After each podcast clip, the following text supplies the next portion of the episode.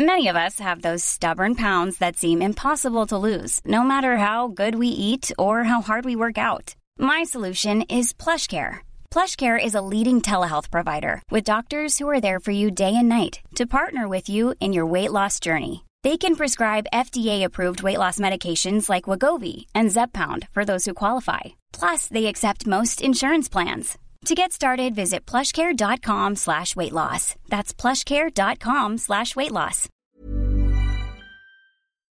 Vladimir Putin, presidente de Rusia, 24 de junio de 2020. Habiendo defendido su tierra, ellos continuaron luchando. Liberaron a los países europeos de los invasores, pusieron fin a la terrible tragedia del holocausto, salvaron al pueblo alemán del nazismo, esa ideología mortal. Cuesta incluso imaginar cómo habría sido el mundo si el ejército rojo no hubiera salido a defenderlo.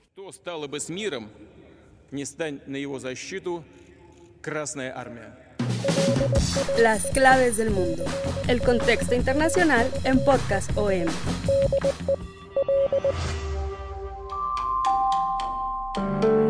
Este miércoles 24 de junio, el presidente ruso Vladimir Putin presidió en Moscú el fastuoso desfile militar con motivo del Día de la Victoria, una parada castrense cada año para celebrar la derrota de los nazis a manos del ejército rojo, la entrada en Berlín de las tropas rusas y la toma del Reichstag a propósito de los 75 años de la Segunda Guerra Mundial, pues se ha vuelto una ocasión en donde nos volvemos a preguntar quién realmente ganó la Segunda Guerra Mundial y tiene connotaciones importantes por el contexto histórico que estamos viviendo actualmente. Se habla de que estamos inmersos en una segunda guerra fría, donde después de la caída de la Unión Soviética, Rusia vuelve a ser protagonista en la historia mundial con Vladimir Putin a la cabeza y sobre todo también porque Putin está buscando una reelección que lo llevaría a gobernar Rusia hasta 2036. Todo esto nos lleva a acusaciones entre Occidente y Rusia de manipulación histórica, de mentiras, de revisionismo, en las claves del mundo nos preguntamos quién realmente ganó la Segunda Guerra Mundial y sobre todo, ¿para qué nos sirve ahora querer saber quién ganó la Segunda Guerra Mundial? Los saludamos con mucho gusto, como todas las semanas, Víctor Hugo Rico y Jair Soto. ¿Cómo estás, Jair? Hola, Víctor, un placer una vez más estar contigo aquí en las claves del mundo. Y bueno, y sí, como dices, Víctor, las actuales generaciones eh, occidentales están plenamente convencidas de que la Guerra Mundial fue ganada por Estados Unidos. AFP, 24 de junio de 2020. Una celebración del sacrificio de los soldados soviéticos. El presidente de Rusia, Vladimir Putin, participó el miércoles en una ceremonia patriótica en conmemoración de la derrota nazi y puso énfasis en la deuda que el mundo aún tiene con Moscú. En su discurso, el mandatario evitó sus acusaciones contra los países occidentales, a los que la semana pasada volvió a acusar de revisionismo histórico antirruso en un largo artículo nos hemos dado cuenta este 2020, este año de cambios trascendentales, estamos en un momento de inflexión histórica completa. Esto implica pues muchas veces también la revisión de la historia. Lo estamos viendo por ejemplo en Estados Unidos y en el mundo en la cuestión de las estatuas, hablando por ejemplo del racismo, del colonialismo, de los líderes imperialistas, esclavistas y ahorita pues el derribo de las estatuas implica pues una nueva narrativa histórica, es la búsqueda de recontar la historia. Digamos, esa frase tan conocida de que la historia la hacen los vencedores, ahorita, digamos, desde abajo se está intentando cambiarlo. O desde arriba, en el caso que, que, vamos a comentar hoy, pues las grandes potencias de Occidente, Estados Unidos, principalmente Europa en su conjunto, por un lado, y Rusia por el otro, en este marco de tensión que hay entre, por un lado, las potencias occidentales, con Estados Unidos a la cabeza, y Europa en su conjunto y Rusia por el otro, se acusan mutuamente ahorita pues, del desorden mundial que estamos viviendo, desde la cuestión de la anexión de Crimea por parte de Rusia, que era una parte de Ucrania, los separatistas rusos peleando en esta parte contra el ejército ucraniano, los intentos de influencia en las elecciones rusas, que se acusa a Rusia de también el intento de influir en elecciones europeas o de la supuesta eh, injerencia en el Brexit, eh, ha creado un nuevo marco de tensión. Si a esto le añadimos también pues la nueva ola de nacionalismos y extremismos que está viniendo en el mundo,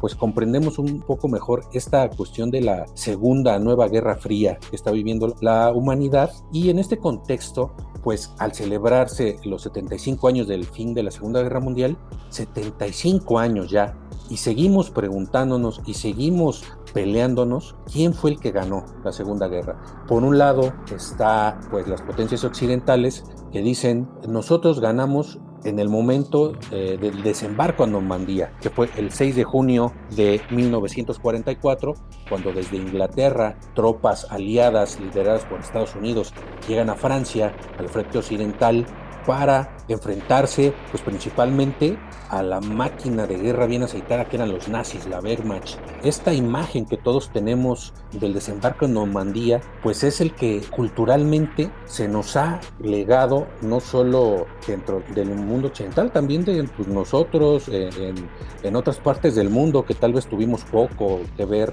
en este enfrentamiento bélico o que tuvimos, estuvimos más o menos al margen. Y por el otro lado está el frente oriental, donde la Unión Soviética se enfrentó a la mayoría de los soldados alemanes. La máquina de guerra nazi se volcó sobre Polonia primero para invadir Polonia y luego, eh, rompiendo el pacto que habían creado Hitler y Stalin de no agresión, decide Hitler atacar la Unión Soviética y pues se habla de millones y millones de muertos. Entonces aquí la pelea es dónde hubo más muertos por un lado, cuál estrategia fue la definitiva para derrotar a la Alemania nazi y también pues está digamos la guerra cultural, la guerra mediática que es muy importante actualmente, que es nosotros en el imaginario popular, ¿quién derrotó a los nazis? Por un lado en el frente oriental de la Unión Soviética o en el frente occidental Estados Unidos y Gran Bretaña.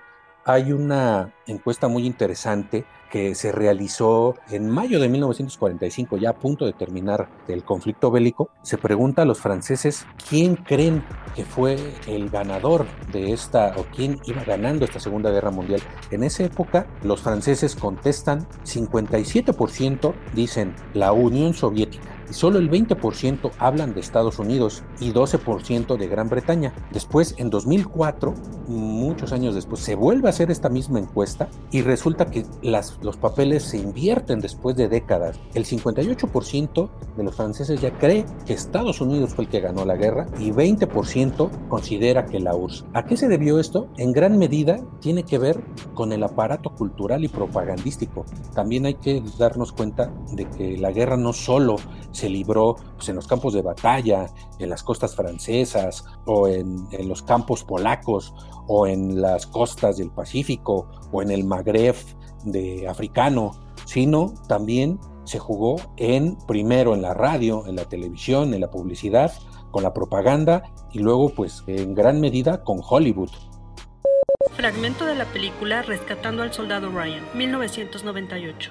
I don't know anything about Ryan, it's just a name.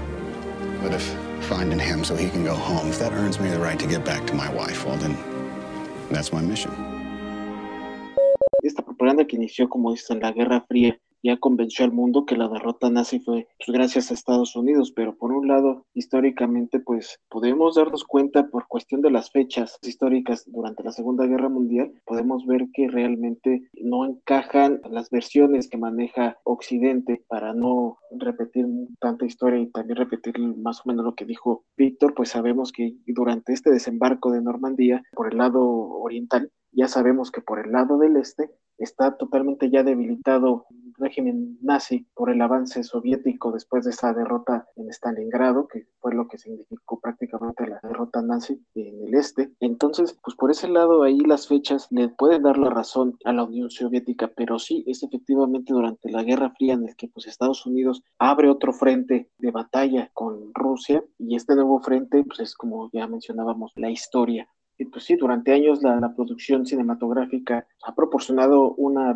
una visión absolutamente falsificada desde mi punto de vista. Prácticamente se ha convertido ya en la historia oficial, ¿no? Ya no la dictaminan tal vez los libros, sino que ya ese es el, el cine. Bueno, también hay textos educativos en, en, países occidentales que instauraron como verdad absoluta la victoria occidental. Y algunos documentales en televisión que también alardean de la victoria estadounidense. Sí, realmente podemos decir que la nueva cultura de Estados Unidos nos está inculcando ya desde hace décadas eh, una nueva historia que pueda favorecer eh, a los Estados Unidos en este contexto de una segunda nueva guerra fría. Fragmento de la película Los cañones de Navarone, 1961. Well, son, your bystanding days are over. You're in it now, up to your neck. They told me that you're a genius with explosives. Start proving it. You got me in the mood to use this thing. And by God, if you don't think of something, I'll use it on you. Give up quietly, gentlemen. Unless you want a great many innocent people killed as well as yourselves. Everyone is staying exactly where you are. The party's over. Somebody stepped on the cake. ¿Quién nos acuerda de Salvando al Soldado Ryan, que es de las últimas grandes producciones de Hollywood y, pues si la vemos, la Segunda Guerra Mundial pues prácticamente se desarrolla en Occidente. Pareciera que no existe la Unión Soviética, que no existe el Ejército Rojo y que nada más es los nazis malos contra los estadounidenses buenos. También mucho antes de Salvando al Soldado Ryan está Dos en el Patíbulo o Los Cañones de Navarone, Un Puente Lejano, El Puente sobre el Río Kiwal. Todas estas películas prácticamente no existe la Unión Soviética como aliado de los occidentales en contra de, del ejército nazi. Después, otro elemento que tal vez si lo vemos desde el punto de vista como simples televidentes, creo que nunca nos poníamos a pensar qué tanto nos están engañando en estas películas, ¿no? Muchas veces pues, las consumimos porque están buenas, porque nos las recomendaron, no estamos pensando en ese factor ideológico que nos están poniendo ahí de manera muy subterránea, pero eh, Hollywood desde el final de la Segunda Guerra Mundial, el inicio de la Guerra Fría, pues se prestó a este juego eh, propagandístico. Se convirtió prácticamente en un quiebre ideológico y una propaganda y un combate por los símbolos. Entonces, no solo son las películas, también eh, hasta ahora los videojuegos como Medal of Honor, Call of Duty, cuando empezaron a surgir este tipo de videojuegos, que ahora ya los podemos jugar en cualquier lado, prácticamente el frente oriental desaparece. Entonces, esto es un factor muy importante de la propaganda y sobre todo cuando termina la Guerra Fría, que oficialmente pues, es cuando se desintegra la Unión Soviética en 1991, el triunfo en la Segunda Guerra Mundial es Estados Unidos, es Inglaterra y son los grandes héroes.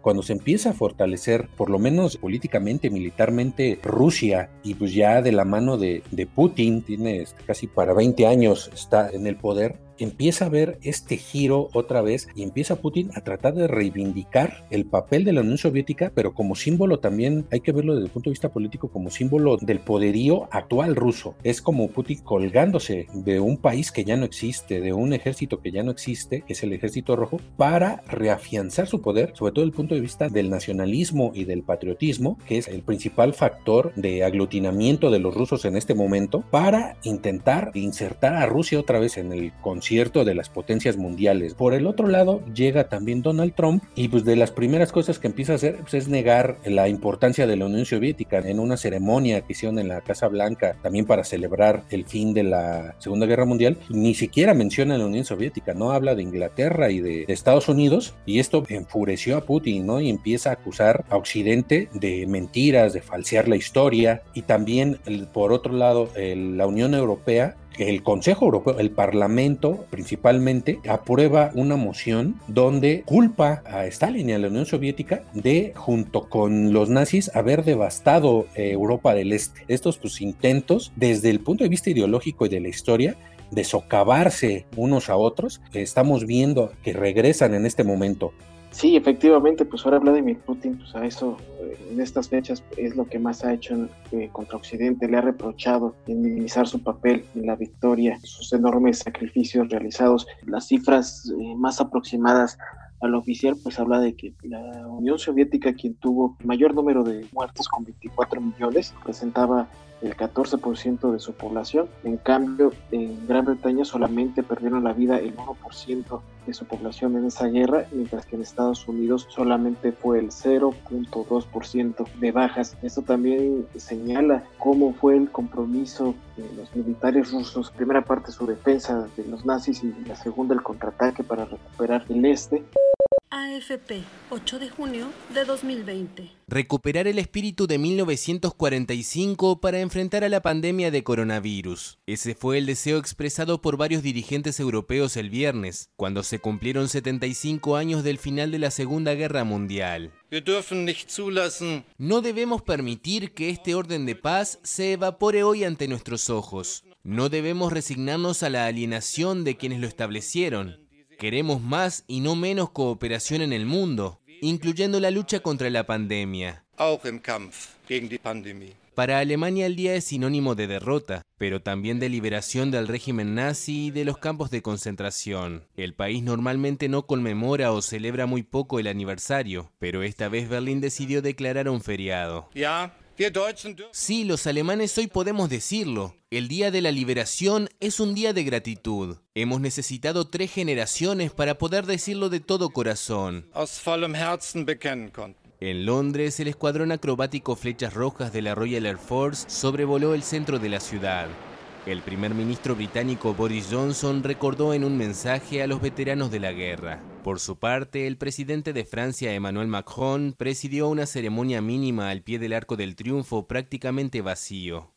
La pregunta que nos hacíamos al principio, ¿quién fue el vencedor de la Segunda Guerra Mundial o quién derrotó a los nazis? El fin no es ponerse del lado de los estadounidenses o del lado de los rusos o de los soviéticos en esa época. Más bien es encontrar por qué en este momento continúa este debate y sobre todo pues, es más un debate político y pues, nuestro deber es no ponernos de un lado o del otro, sino comprender la complejidad de lo que significó la Segunda Guerra Mundial desde el punto de vista militar político, ideológico, geopolítico, porque si bien en número de muertos la peor parte se lo llevaron los soviéticos, y eso es una de sus grandes razones que esgrimen para decir que ellos fueron los que derrotaron a los nazis, y por otro lado, la mayor parte de toda la maquinaria de guerra nazi se volcó sobre el frente oriental, es decir, contra los soviéticos. También es cierto que Estados Unidos pertrechó de importante eh, armamento y aviones a la Unión Soviética, que sin eso también hubiera sido difícil que hubieran podido derrotar a los nazis. También es cierto que los primeros en entrar en la guerra contra los nazis fueron los británicos,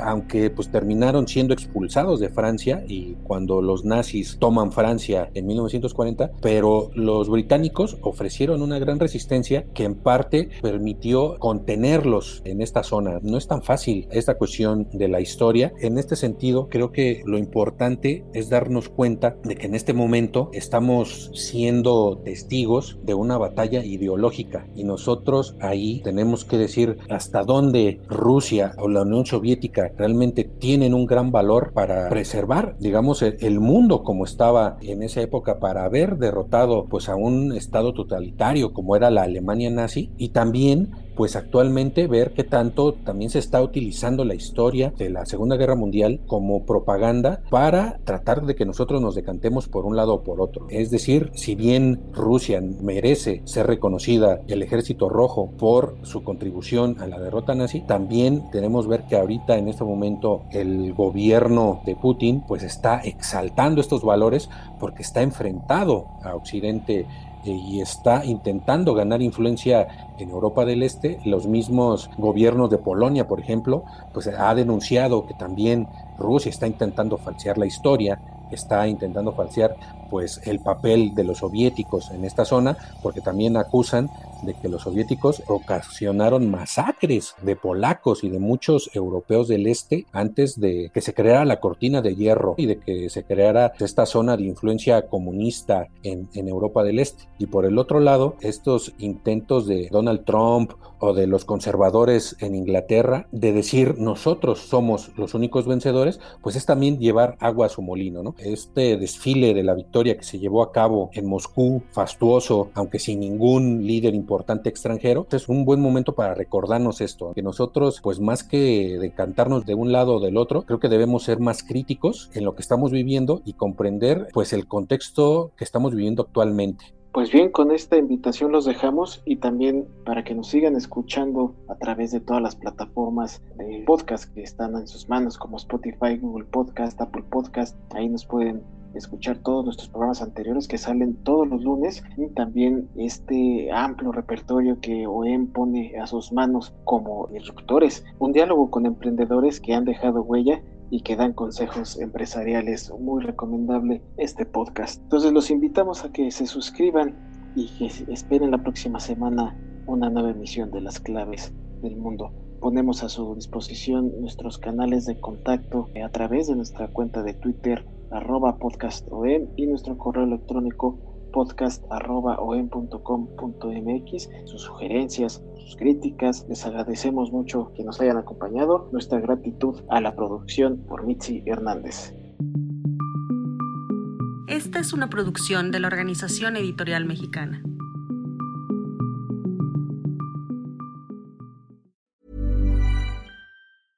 Imagine the softest sheets you've ever felt. Now imagine them getting even softer over time. That's what you'll feel with Bowl and Branch's organic cotton sheets. In a recent customer survey, 96% replied that Bowl and Branch sheets get softer with every wash. Start getting your best night's sleep in these sheets that get softer and softer for years to come. Try their sheets with a 30-night guarantee. Plus, get 15% off your first order at bowlandbranch.com. Code BUTTERY. Exclusions apply. See site for details.